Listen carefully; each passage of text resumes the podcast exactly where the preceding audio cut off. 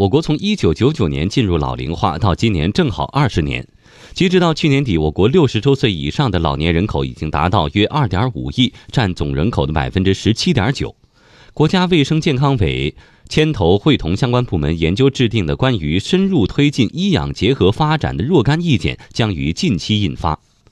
昨天，国家卫生健康委相关负责人在国新办举行的国务院政策例行吹风会上说：“医养结合是健康养老服务的重大举措，是老龄工作的重要内容。国家卫生健康委和民政部门力争尽快实现医疗资源和养老资源共享共用。”来听央广记者张倩的报道。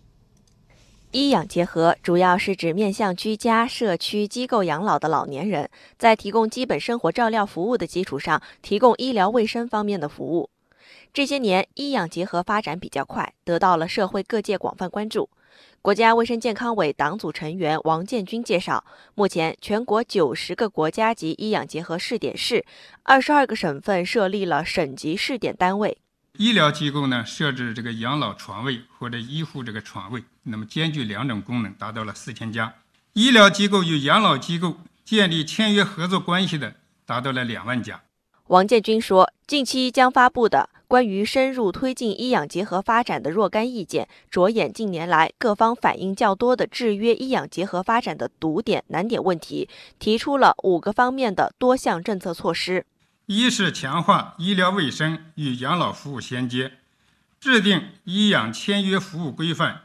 鼓励养老机构与周边的医疗卫生机构开展多种形式的签约合作。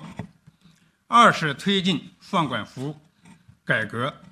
要求各地简化医养结合机构审批登记，优化流程和环境，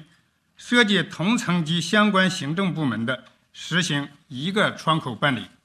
三是加大政府支持力度，在税费优惠方面，经认定为非营利组织的社会办医养结合机构，按规定享受房产税、城镇土地使用税优惠政策。四是优化保障政策，研究出台上门医疗卫生服务的内容、标准、规范。完善上门医疗服务收费政策，为开展上门服务提供保障。五是加强队伍建设，建设一批医养结合培训基地，要求各地分类分级对相关人员进行培训。为了促进意见的顺利实施，国家卫生健康委将加强社区和农村医养结合工作，提高医养结合服务质量，加大对社会办医养结合机构的支持力度。国家卫生健康委老龄司司长王海东说，将从优化投融资政策、减轻税费负担、加强土地供应保障等方面来实施。优化投融资的政策，完善财税的价格政策，指导各地严格执行对医养结合机构的啊投融资和财税的支持政策，减轻税费负担，特别是对社区提供日间照料、康复护理的机构。啊，只要是符合条件，要给予价格方面的优惠，加强土地的供应保障。那么这次的文件呢，有一个突破，